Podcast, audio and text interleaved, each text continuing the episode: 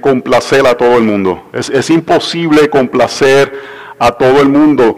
Eh, decídase planificar las vacaciones de su familia para que, no estoy hablando de familia inmediata, pero digan, vamos a hacer unas vacaciones familiares con todos los hermanos para que usted encuentre varias personas que los va a terminar eh, teniendo resentimiento contra usted. Porque es imposible poder complacer a todo el mundo.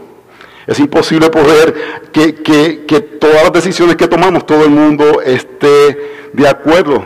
Y ahora que vivimos en un mundo de expertos, donde todos los expertos ponen sus opiniones en las redes sociales, es más difícil poder complacer a todo el mundo.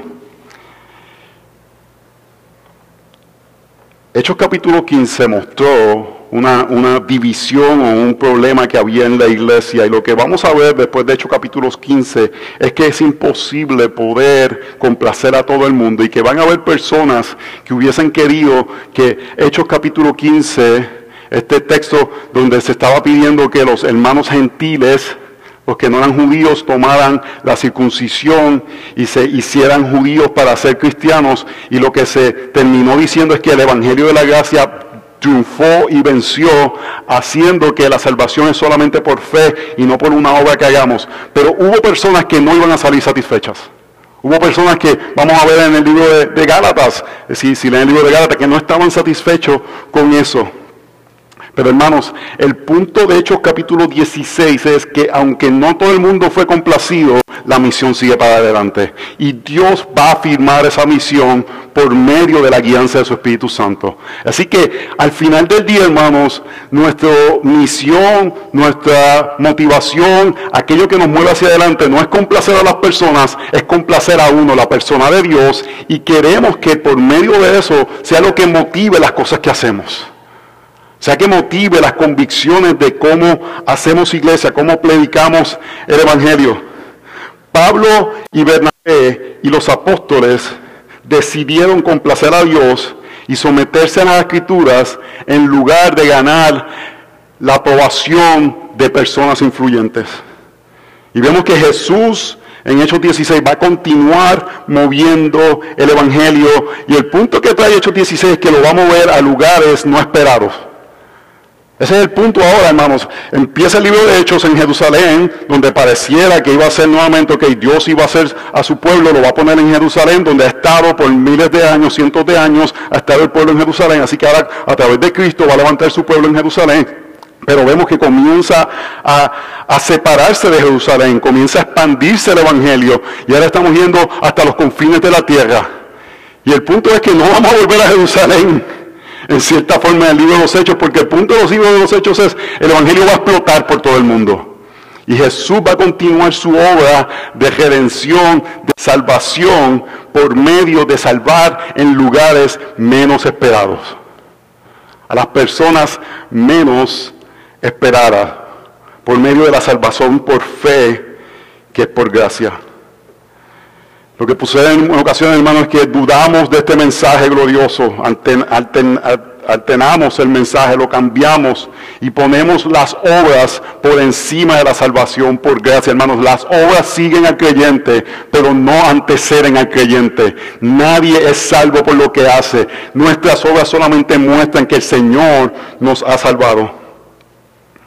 Así que, hermanos, el punto, lo que queremos ver por medio de este texto es que nos sometemos a complacer a Dios y a predicar el verdadero evangelio, porque solamente Dios va a apoyar por medio de su Espíritu Santo la proclamación del verdadero, evangelio.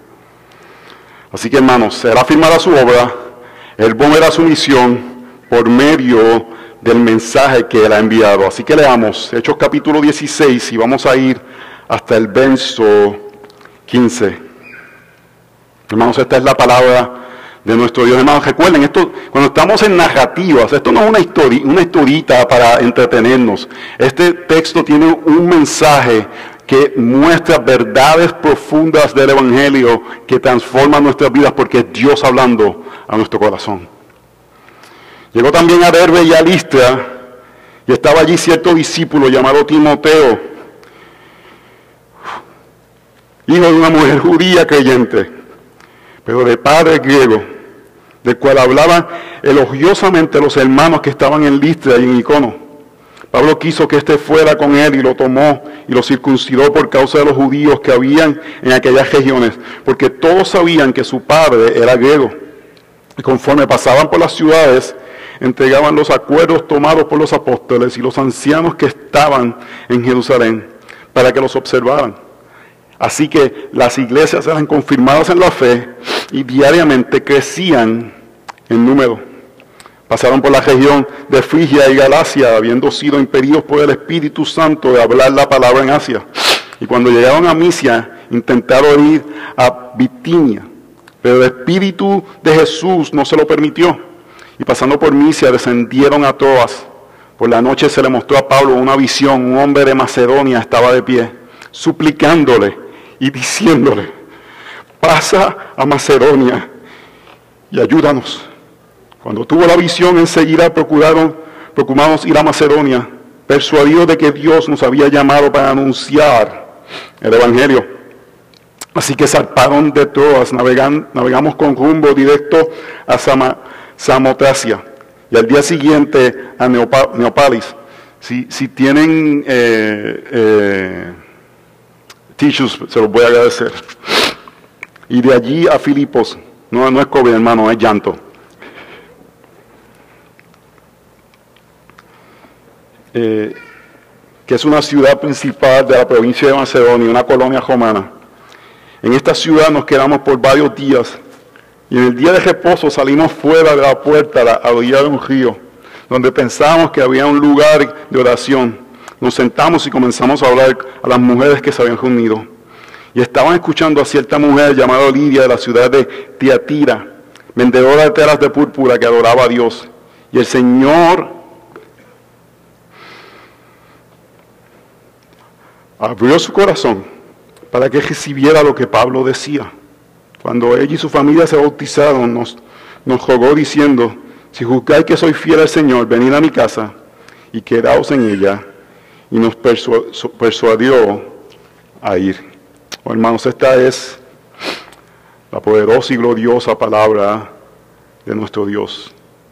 Hermanos, en, un mundo donde el cristianismo ha tenido tanta influencia, donde en los años 70, 80 hubo esta explosión de mega iglesia, podemos pensar que la forma de avanzar el Evangelio es por medio de estrategias y habilidades humanas. Si, si, si creamos el ambiente correcto, si la música es tocada en cierta forma, si tenemos las facilidades que pueden servir a las personas, la iglesia va a crecer, hermanos. Pero podemos tener todas esas cosas y nada de esas cosas son negativas. Pero si el mensaje del Evangelio está ausente, eso es un club social y no es una iglesia del Señor.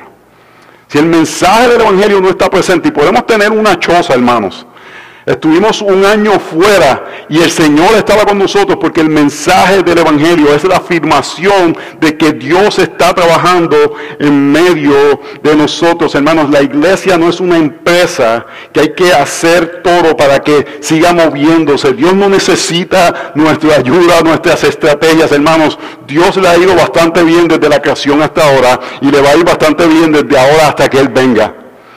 Él es el que no ha perdido una batalla. Él es el que cuida su iglesia. Él es el que permite que las puertas del Hades no permanezcan contra nosotros, la iglesia del Señor. Así que confiamos en que Él es quien mueve la obra del Señor. Yo, yo veo un poco de ansiedad en oraciones, que es bueno, hermanos, de querer mover la obra del Señor, pero a veces veo que personas toman decisiones demasiado rápidas, donde envían jóvenes que no están preparados donde envían personas a trabajar en, un lugar y no saben cómo él se relaciona con su esposa, no saben cómo él trata a otras personas y después, se, después dicen, no, que en esa iglesia eh, hirieron a tantos, pues que no sabíamos cómo era su carácter antes de enviarlo, no sabíamos que él le gritaba a la gente, no sabíamos que él eh, eh, hacía todo sentado sobre él. Hermanos, enviamos a las personas a la misión cuando vi, como vemos que enviamos a Pablo en el momento adecuado, porque estas personas que son enviadas por medio del Espíritu Santo van a confiar en la obra del Espíritu Santo. Así que hermanos, el Espíritu nos guía a proclamar el Evangelio de la gracia a toda nación. Hermanos, necesitamos, necesitamos, tenemos que ser dependientes del Espíritu Santo. No podemos tampoco tener un cristianismo solamente de mente. Necesitamos que las verdades del Evangelio tengan un efecto en nuestro corazón y que podamos aprender a depender de la voz del Espíritu Santo. Hay, hay, hay dos extremos. Están los que escuchan tanto el Espíritu Santo que el Espíritu Santo le dice algo contrario a la Biblia, pero como se lo dice el Espíritu Santo, como que ya lo voy a hacer. Porque creemos que sabemos más que la misma. Si, el Espíritu Santo fue quien inspiró la palabra del Señor, Él nunca se va a contradecir. Entonces tenemos ese extremo y tenemos el otro extremo que es Vamos a hacer las cosas muy analíticamente y no guiados por el Espíritu Santo. Necesitamos conocer la palabra del Señor para entonces discernir la palabra del Señor y poder seguir el, mover del Espíritu para que verdaderamente veamos fruto, hermanos. Para que verdaderamente podamos ver fruto verdadero y que sea permanente. Así que vamos a ver tres puntos y el primer punto, y tienen sus boletines, aquellos los, los los buenos estudiantes, iba a decir los nerds de la iglesia, pero los buenos estudiantes de la iglesia ya tienen sus boletines. Katy me mira, porque eh, ella siempre fue una excelente estudiante.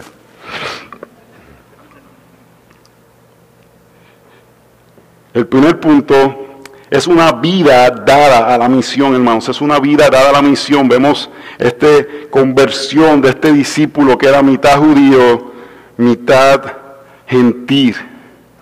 Llegó también a Derbe y a Listra, y estaba allí cierto discípulo llamado Timoteo, y una mujer judía creyente, pero de padre griego.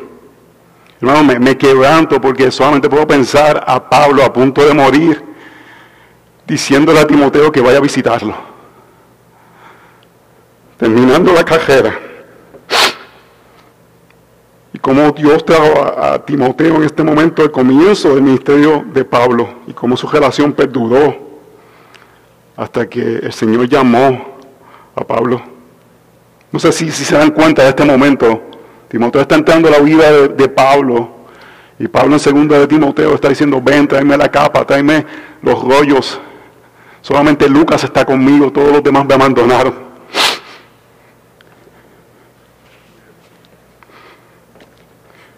del cual hablaban elogiosamente los hermanos que estaban en lista. Hermanos, Timoteo en ese momento era básicamente un adolescente.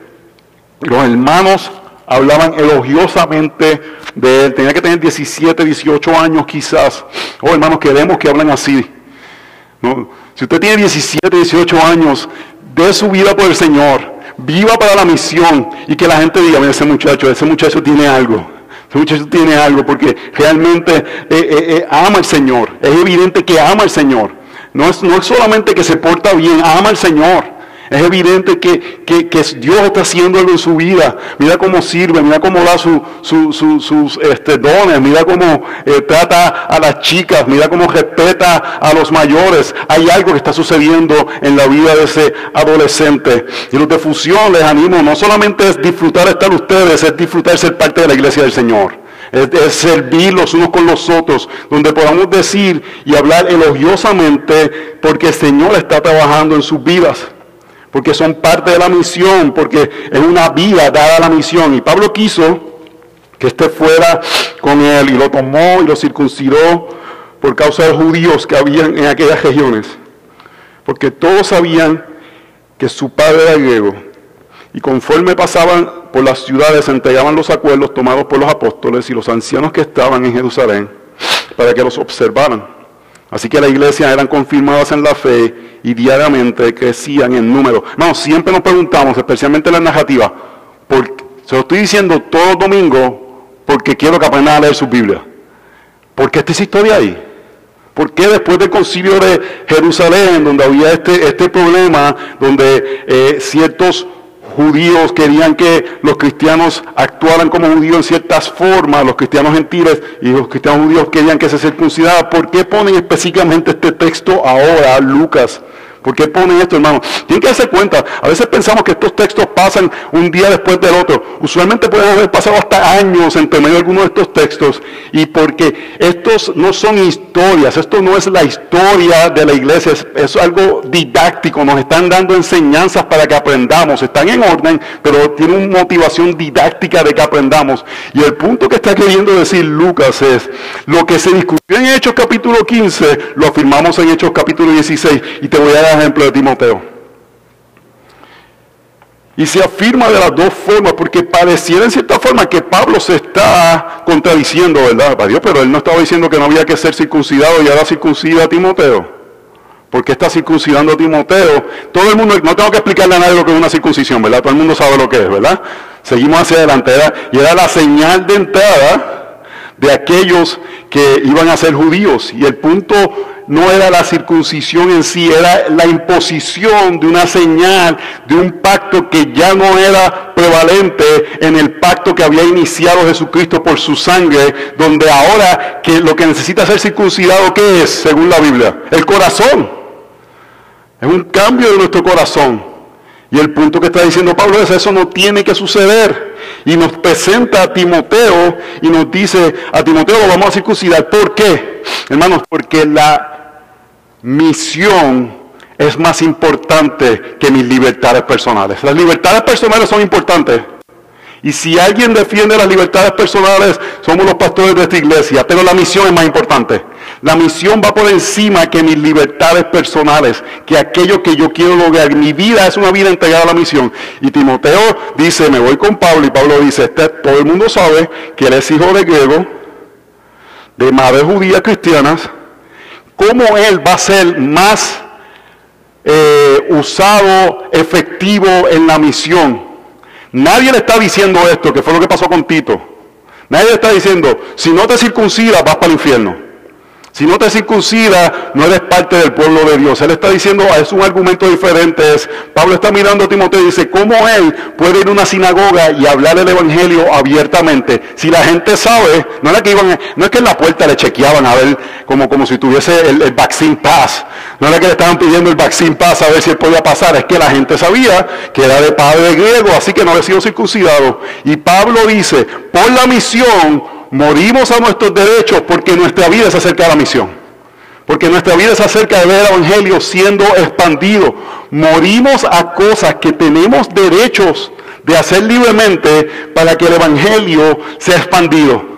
El punto que Pablo está trayendo, luego de que Pablo defiende la libertad, está dispuesto a entregarla porque la misión es más importante. Las libertades son importantes, pero al final del día nuestra vida es acerca de la misión, hermanos. Si fuimos salvados por la gracia del Señor, ahora somos parte del reino de los cielos y nuestra misión es expandir este reino. Así que el punto es cómo Él puede ser más efectivo para que la misión del Evangelio siga hacia adelante. Él aceptó la remoción de su prepucio para tener una mayor utilidad en el ministerio. voy a dar un ejemplo tonto. Cuando nuestra iglesia comenzó hace 13 años, usualmente yo predicaba en, tenis, así Nikes, maones, jeans, vaqueros, como le llaman en los diferentes países, blue jeans, y una camisa por fuera. Estaba peludito, así que en 13 años no he cambiado muchas cosas, estaba peludito también. Y yo me daba cuenta que había ciertos eh, países que como que no cuadraban con algunas cosas. Y me tomó años, pero usted sabe que me empecé a poner el gabán y eso le sirvió a personas. Y eso yo creo que le sirvió a quedarse a personas, porque están acostumbrados a ver a su pastor como con un, nosotros decimos gabán, chaqueta, eh, gabalina, no sé, como diferentes países. Lo que tengo puesto aquí, ¿verdad? El punto es, hermanos, yo siempre he dicho esto en la iglesia, no hay un, dress code en el Antiguo en Nuevo Testamento. Hay parte de un dress code, voy, a, voy a ajustar, hay un dress code, porque las, debe haber modestia, debe haber respeto, pero no hay una forma que te dice, porque básicamente, hermanos, los apóstoles tenían una o dos togas, no era que yo iba al cross y decía, dame cuál es la toga que me voy a poner. Oh, la toga, la, toga del domingo, a la toga del domingo porque lo mejor para el Señor, aleluya. No, hermanos, ellos tenían una doctora que era lo usaban todos los días. Y yo me sentía más cómodo después de nueve años poniéndome esto todos los días, de haber crecido con un papá que siempre quiso verme en corbata, como que quería no ponerme corbata y no ponerme gabán. Pero uno entrega la libertad que uno tiene por servir la misión, hermanos. Es diferente si alguien hubiese venido y dicho, si tú te pones una corbata, si no te pones una corbata, usted no es de Dios y se va para el infierno. Ahí mismo, hermano, venía una tichera el próximo domingo. Porque el punto es que, que morimos a la misión, pero defendemos el Evangelio de la Gracia. Morimos por la visión, pero defendemos el Evangelio de la gracia. Hermanos, y estas son decisiones que muchas veces son difíciles, que tenemos que constantemente estar batallando y pensando cómo mi vida puede ser más efectiva a la misión, a pesar de que hay cosas que son mis libertades que puedo ejercer. Y hay una tensión donde es bueno disfrutar de las cosas que Dios nos da para nuestro disfrute, pero no podemos hacerlo en cuenta de la misión o que la misión pierda. Así que la forma que me he visto, la forma que invierto mi tiempo, estamos dispuestos a entregarlo para expandir la misión. Así que te pregunto, ¿qué libertades has renunciado en tu vida para avanzar el Evangelio? ¿Qué libertades personales tú has dicho, Señor, estoy dispuesto a entregar esto para avanzar el Evangelio? Para, para Timoteo fue circuncidarse. Voy a decir algo que puede ser controversial en esta iglesia. Yo no creo que tatuarse es pecado el, texto que usan del Antiguo Testamento, tendríamos que cortarnos la barba de cierta forma, tenemos que hacer todo el Antiguo Testamento si imponemos eso. Pero una pregunta, un adolescente que está pensando quizás tatuarse es cómo esto avanza el Evangelio. ¿Cómo, esto puede utilizarlo? Quizás estás llamado a llevar el Evangelio a un lugar que hay personas que te aceptarían si estás tatuado, pero quizás pudiera ser de impedimento. Y son preguntas que tenemos que hacernos antes de ejercer nuestras libertades. ¿Cómo esto ayuda al avance del Evangelio? ¿Cómo esto permite que el Evangelio sea más utilizado? Hermano, voy a seguir hablando porque a veces como pastor tenemos que hablar de cosas. La modestia en las chicas. No estamos diciendo que se tienen que vestir como la handsmaid tale, pero como mi ropa comunica o no comunica que estoy muriendo a mis preferencias por servir el Evangelio. Y no quiero tirarle la toalla a los chicos. Los chicos deben batallar contra su lujuria, pero las chicas están llamadas a la modestia en la palabra del Señor.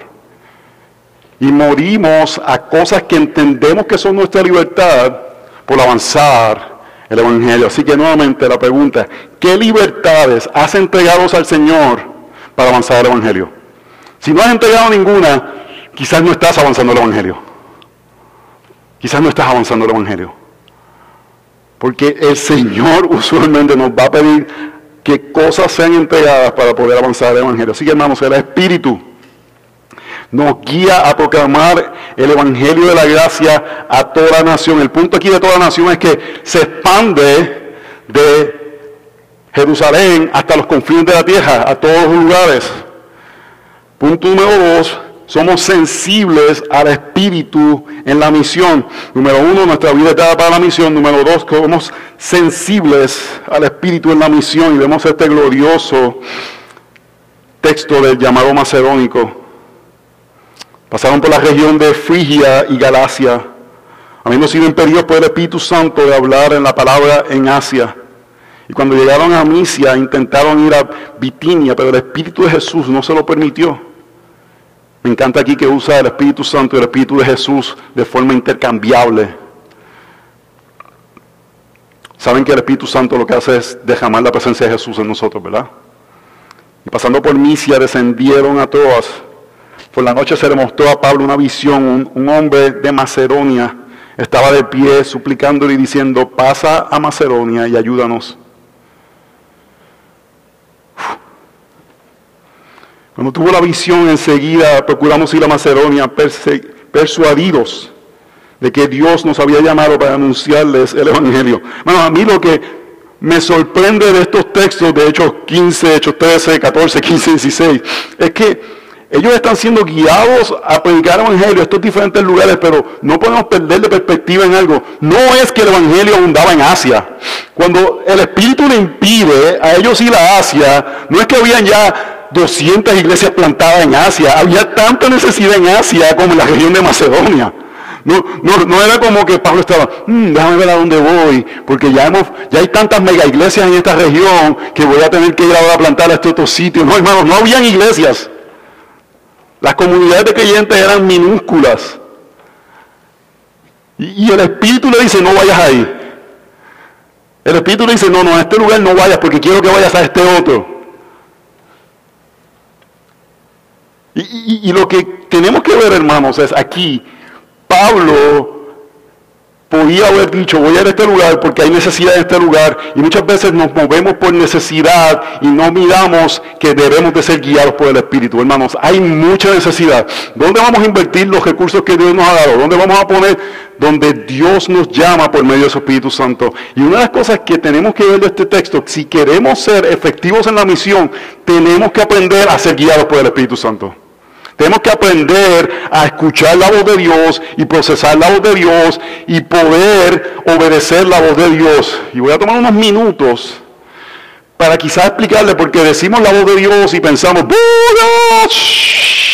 eh, caer de un caballo y cosas así por el estilo, hermanos. Pero usualmente la mayoría de nosotros no vamos a tener una visión de esa forma. La gran mayoría de nosotros no vamos a tener una visión donde vamos a ver físicamente a Dios como a Jesús como Pablo lo vio. Muy pocos a través de la historia de la iglesia han tenido esa experiencia.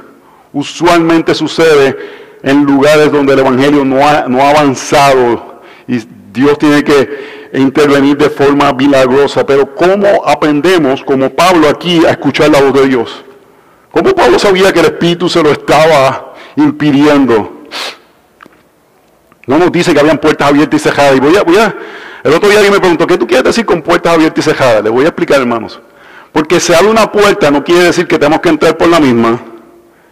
Y porque, porque se cierra una puerta no quiere decir que Dios no nos está llamando a que continuemos intentando. Tenemos que aprender a seguir la dirección del Espíritu Santo. Una puerta abierta puede ser una puerta para tirarte por un bajanco, por un precipicio. No, pero se abre una puerta, tengo que irme para allá. ¿Estás convencido que Dios te está llamando a eso? Pasaste tiempo en oración, escuchando la voz del Señor, pediste consejo, que es una de las formas principales que Dios habla a su pueblo. Consultaste con los líderes de tu iglesia antes de tomar una decisión. Son formas que Dios habla a su pueblo. Y una de las formas que aprendemos a cultivar, a escuchar la voz de Dios, estos textos nos lo están diciendo desde Hechos 13, 14, 15, es somos obedientes en lo claro para poder discernir en lo que no es tan claro. Voy a repetir eso. Somos obedientes en lo que es claro, en lo que es dado en la palabra del Señor, que es claro. Cosas que son completamente blanco y negro, llamados de cada creyente a hacer. Obedecemos esas cosas porque aprendemos a, escuchar y, y cómo uno responde al sentir la afirmación de Dios cuando lo obedecemos. Y tu conciencia comienza a aprender a cómo relacionarte con Dios en medio de que obedeces sus llamados. Y cuando digo obedeces, no es que ganamos un sentido y me siento bien porque lo obedezco, pero sí, hermanos, la palabra habla que cuando desobedecemos a Dios, eh, entristecemos al Espíritu Santo. Y entonces, obedecemos en lo claro, Cosas claras. ¿A cosa cuál es la primera que le voy a decir? Vamos a ver si alguien me conoce después de 13 años. ¿Qué? Congregarse, hermano, eso es claro. Todos los domingos aquí, eso no es muy complicado. Eso, la palabra de Dios, yo entiendo, vacaciones, cosas que sí, pero el esfuerzo principal es estar aquí cada domingo. Eso no es, no hay que, no hay que, no hay mucha conciencia ahí, no, no hay que estar como que buscando mucho ah, eh, qué aspecto uno tiene que buscar. Si eres creyente, ¿qué es lo próximo que hace? Te bautizas. Son cosas que la palabra pone claramente que hacemos y obedecemos. En Timoteo dice que los chicos tratemos con respeto a las chicas. Así que, como hermanas. Así que, algo que estamos meditando estos días es, hermano, que a veces pensamos que sabemos más que la Biblia cómo diagnosticar nuestros pecados. Cuando la Biblia nos dice, chicos, cuídense de estas cosas, mujeres, cuídense de estas otras cosas. Y si la Biblia me lo dice, yo le voy a creer a la Biblia. No a mi corazón. Y a los chicos le dicen que trate a las damas como sus hermanas. ¿Qué quiere decir eso? Hermanos, nosotros enamoramos a las mujeres no por nuestros good looks. Porque si alguien tan feo como yo se casó con alguien tan hermoso como ellos, no es por los good looks, es por las palabras. Y las tratamos como hermanas y no le estamos diciendo, ay, qué linda, que todo el tiempo, qué bonita, a ver qué pescado cae. Somos cuidadosos, porque las palabras es la forma que los chicos utilizan para poder. Entonces obedecemos eso y tenemos dominio propio en cómo hablamos a otras a chicas. Por otro lado, las chicas, el énfasis en la modestia en el vestimento, porque los muchachos caen así de pescado. Ay, mira, Ve una muchacha, ve un canto de carne. Y usted se viste adecuadamente. Eso es algo que la Biblia claramente habla sobre la obediencia. Y comenzamos a obedecer en lo que es claro entonces, cuando Dios te dice, quiero que vayas a este lugar a predicar la palabra del Señor, ya tú sabes cómo se siente el proceso de obediencia. La razón que Pablo podía obedecer y era sensible al espíritu de la misión fue porque por 14 años se sometió al liderazgo de una iglesia local, obedeció al Señor, cultivó el poder escuchar a Dios para que en esos momentos que él necesitaba escuchar la voz de Dios, él podía escucharle y podía seguir el llamado del Señor. Así que para ser efectivos en la misión, hermanos, nuestras vidas son entregadas a la misión. Eso quiere decir, entregamos nuestras preferencias para que el Evangelio sea avanzado. Y número dos, somos sensibles al Espíritu Santo. Amén. Oh, hermanos, si hemos sido salvados por el Evangelio de la gracia, Queremos, hermanos, yo solo digo, con yo quiero llegar allí y me digan las coronas que yo me gané. Para entregárselas al Señor, pero yo quiero haber dicho que yo di mi vida en esta tierra para que el Evangelio sea avanzado. Yo creo que no hay nada incorrecto con eso. Yo quiero utilizar mi vida, mi recursos, mi fuerza, mi, motivación para que el Evangelio eche hacia adelante, para que el Evangelio sea glorificado, para que personas conozcan al Señor, para que otros vengan al conocimiento de Jesucristo. Queremos ser sensibles a la voz del Espíritu y decir, yo sé que lo que estoy haciendo es lo que Dios quiere que yo haga para el reino. Yo estoy aquí en este trabajo glorificando a Dios y Dios me está utilizando para hablar a otros, para poder comunicar a otros las verdades del Evangelio, para poder eh, proveer financieramente para la misión. Y mi vida es acerca de ver el, reino siendo expandido. Y que tú puedas con toda certeza decir, lo que estoy haciendo, estoy haciendo porque Dios me ha guiado y yo sé cómo, yo sé la voz de Dios. Yo, yo he escuchado la voz de Dios. Y lo que estoy haciendo no es contrario a la palabra del Señor. Está a favor de la palabra del Señor. Así que hermanos, si somos vidas que somos dados a la visión, queremos cultivar oídos que escuchan la palabra del Señor. No, no hay nada más liberante, hermanos. Es una palabra liberante. Sino que saber que tú estás haciendo en tu vida lo que Dios quiere que tú hagas. En donde tú estás. Porque tienes la convicción de que Dios te está guiando. Así que hermanos, el Espíritu nos guía a proclamar el Evangelio de la gracia a toda la nación. Vimos que nuestras vidas son dadas a la visión, vimos que somos eh, sensibles al Espíritu en la misión y punto número tres, esto da fruto en la misión. Es interesante que ninguno de estos versos presentan fruto sin antes pasar cosas que los apóstoles hicieron sometidos a la autoridad del Espíritu Santo y la palabra del Señor. Lo que están diciendo es, hermanos, Dios salva soberanamente. Dios salva, de, Él es el que salva, pero utiliza a personas que permiten ser utilizados por medio de Él para que el Evangelio sea avanzado. Es totalmente eh, correcto decir que Pablo hizo lo que tenía que hacer para avanzar el Evangelio y a la misma vez decir que fue Dios quien movió el Evangelio. Porque Pablo lo hizo sometido a lo que el Espíritu Santo estaba haciendo, porque eh, su vida era una dada en la misión y su vida era sensible a la voz del Espíritu Santo. Y punto número vemos este fruto de la misión y es una conversión entre los gentiles. Lo que estamos viendo, hermanos, es Pablo, porque se somete al Espíritu Santo y obedece la guianza del mismo, afirma la situación errónea de Hechos 15 y afirma el mover de Dios ahora hacia todas las naciones. Si él no hubiese sido sensible al Espíritu Santo, quizás hubiese tomado la salida fácil de decir, mira, yo, no me voy a poner a pelear con esta gente.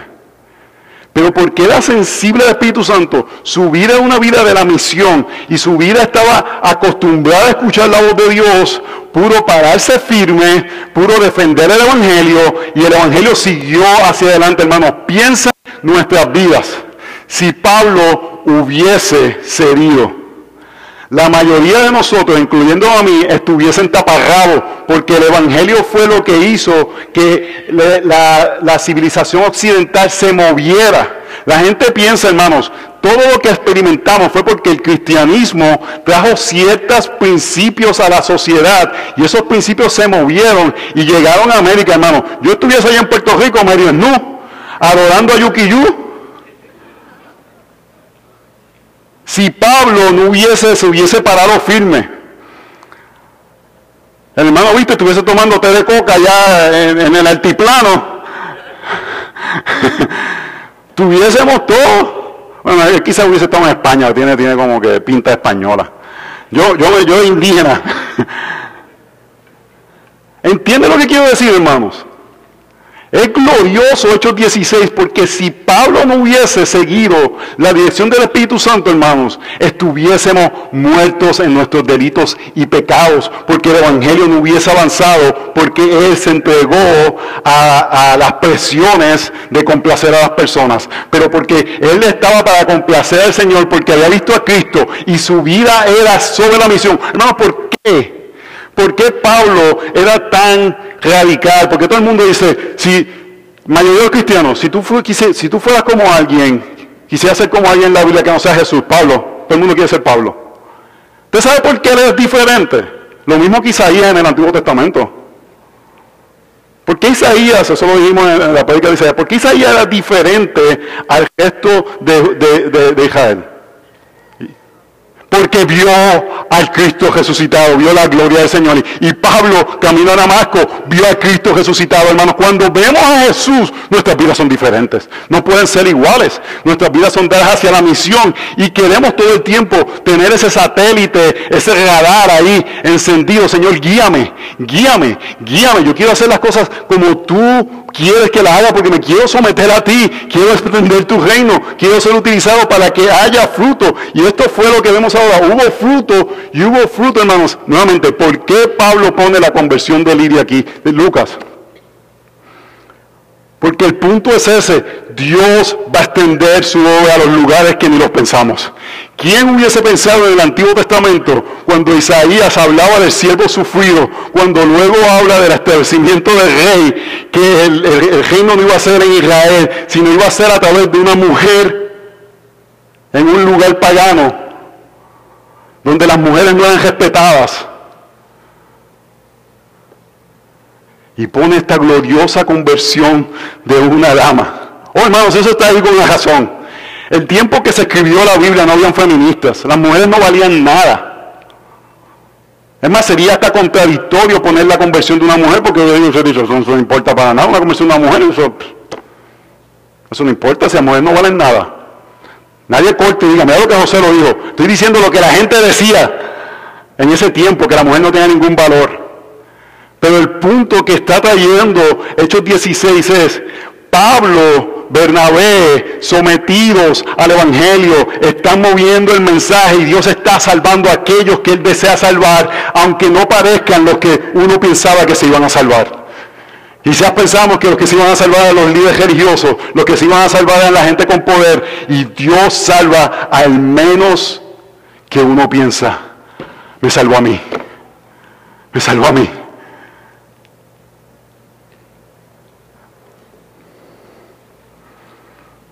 Así que zarpando a todos, navegando con jumbo directo a Samatracia, y al día siguiente a Neapolis, y de allí a Filipos, que es una ciudad principal de la provincia de Macedonia una colonia romana.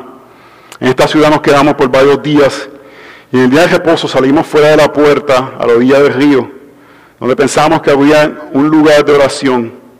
Nos sentamos y comenzamos a hablar a las mujeres que se habían reunido y estaban escuchando cierta mujer llamada Lidia de la ciudad de Tiatira, vendedores de telas de púrpura. Eso, que, eso vendedores de telas de púrpura decía, ella tiene billete. Eso es lo que quiere decir ese texto. Ella tiene billete. Después vamos adelante que se reunían en la casa de ella, que adoraba a Dios. Eso es lo que quiere decir era que no era judía, pero era simpatizante con los judíos. Y esta es la parte que nos debe impresionar porque es lo que nos sucedió a todos algún día. Y el Señor abrió su corazón. Hermanos, no decidimos por el Señor. El Señor abrió nuestros corazones. Y para que eso suceda, damos nuestras vidas para que le suceda a otros. Damos nuestras vidas para que otros corazones sean abiertos. No lo hacemos nosotros, hermanos. Nosotros no podemos cambiar a nadie, la retórica de nosotros no podemos cambiar a nadie. Yo estoy convencido, hermano. Vamos a ponerle, vamos a cambiar el eslogan de la iglesia a la iglesia de los ordinarios. Porque no somos nada impresionantes. El pastor de usted no puede pronunciar la GR. Pero Dios es el que abre los corazones, hermanos. Dios es el que abre los corazones y abrió el corazón de esta mujer. Hermanos, mire qué, qué glorioso el Señor que detuvo a Pablo para que no fuera a Asia. Lo detuvo para que no fuera a este lugar y lo llevó a Macedonia para que le hablara a una mujer que para el mundo no tenía valor, pero para Dios tenía valor. Porque antes de la fundación del mundo lo había visto con ojos de piedad y misericordia. Oh hermanos, yo sé que todo el mundo ha pensado esto que voy a decir. Vamos a un lugar de vacaciones o viajamos a un sitio. A mí me ha pasado en estos lugares. En Argentina hay un sitio que se llama Puerto Madero, hermanos. En Santiago de Chile, un sitio que se llama Los Condes, Las Condes. En Guatemala, el Cayalao, la zona 16. Y uno de esos lugares, que son lugares, hermanos, hermosísimos, Aquí hace falta una iglesia. Todo el mundo, todo el mundo quiere una iglesia en los lugares de ahí.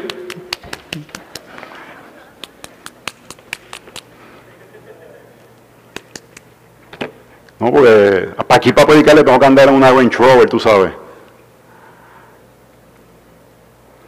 Pero nadie me dice, fíjate, voy a, porque yo quiero que a Washington Heights, allá en el Bronx, cerca del Bronx, ahí en el medio, o a Chicago ahora que hay una criminalidad violenta, o vamos para allá para Jayalía con la humedad y el calor y la cubanera para allá. el Evangelio hace falta en Puerto Madero, hace falta en Las Condes, hace falta en las zonas 16 de Guatemala, hace falta en el condado en San Juan, pero hace falta en Langley Park, en Washington Heights, en Hialeah que nuestros corazones estén abiertos a obedecer el llamado del Señor. Cristo abrió nuestros ojos como abrió los ojos de Lidia. Que eso no sea suficiente, que queramos que nuestras vidas sean para expandir este glorioso mensaje. Que nuestras vidas sean dadas para, sea donde el Señor nos mande.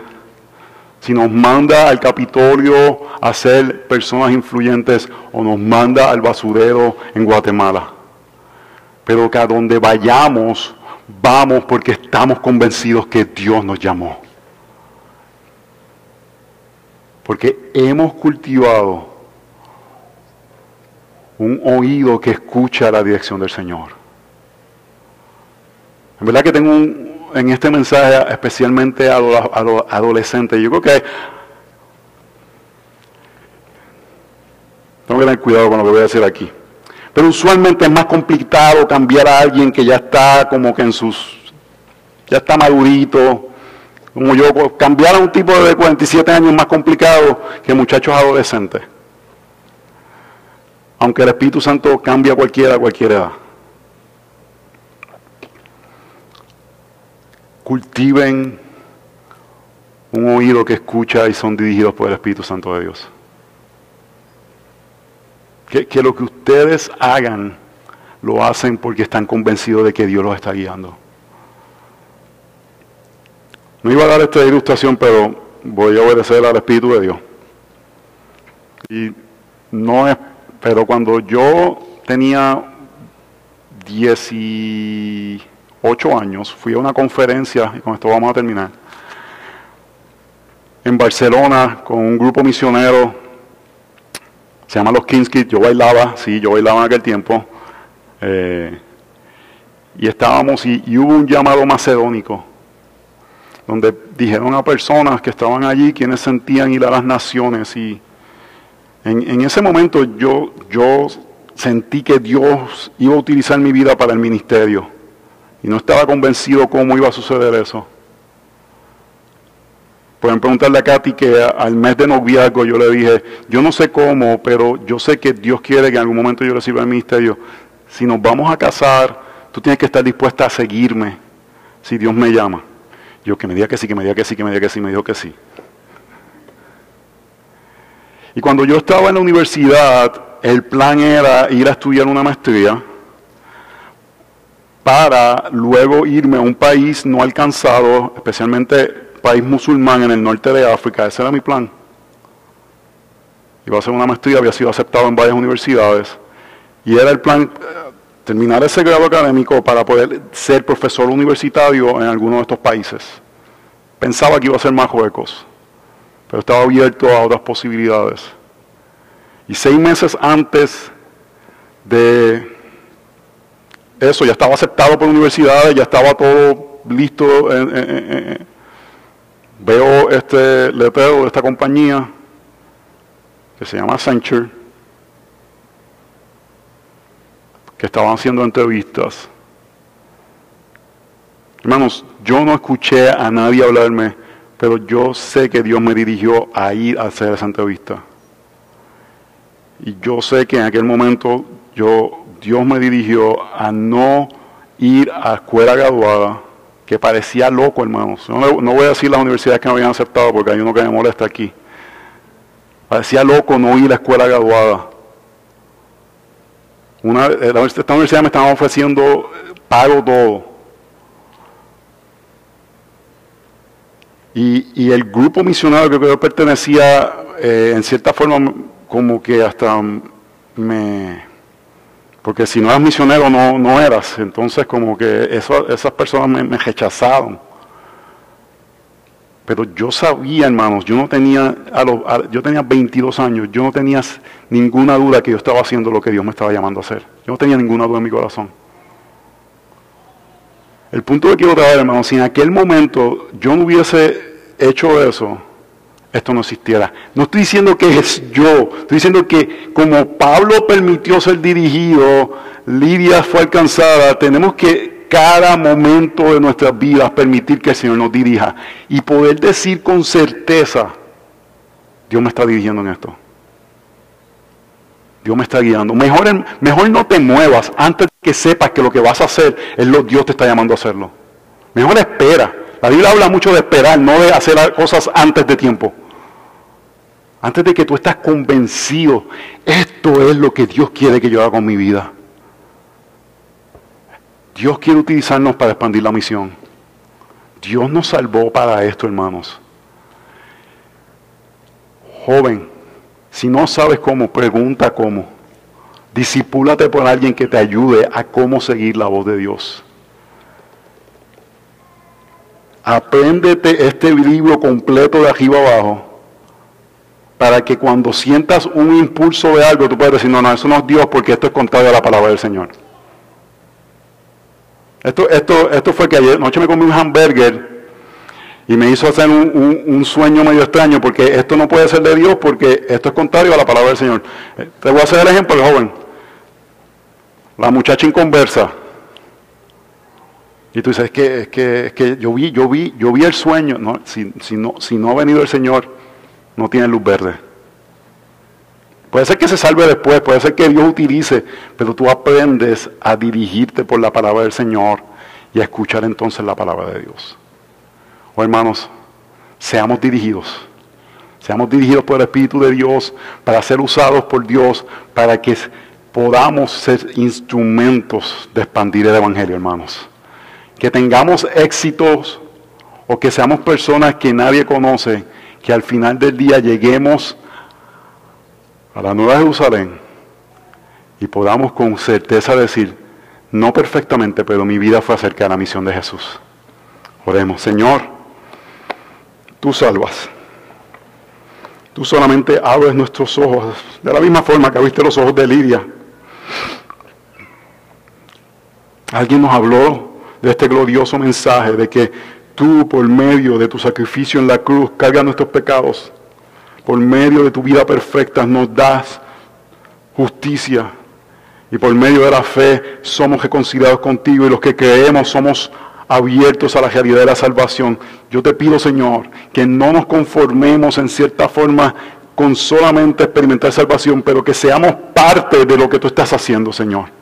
Que nuestras vidas, al final, miremos hacia atrás y que podamos decir con buena conciencia, yo di mi vida para el Señor. No perfectamente, pero mi vida fue acerca de la expansión del reino. Señor, que no sea eh, el conocimiento bíblico no sea un impedimento para experimentar el amor por ti y tu cercanía y poder escuchar tu voz. Y que tú nos guíes como Pablo fue guiado a Macedonia. Y que podamos ver conversiones de las personas que menos esperábamos. Porque tú salvas, Señor. En el nombre de Jesús oramos. Amén, amén, amén.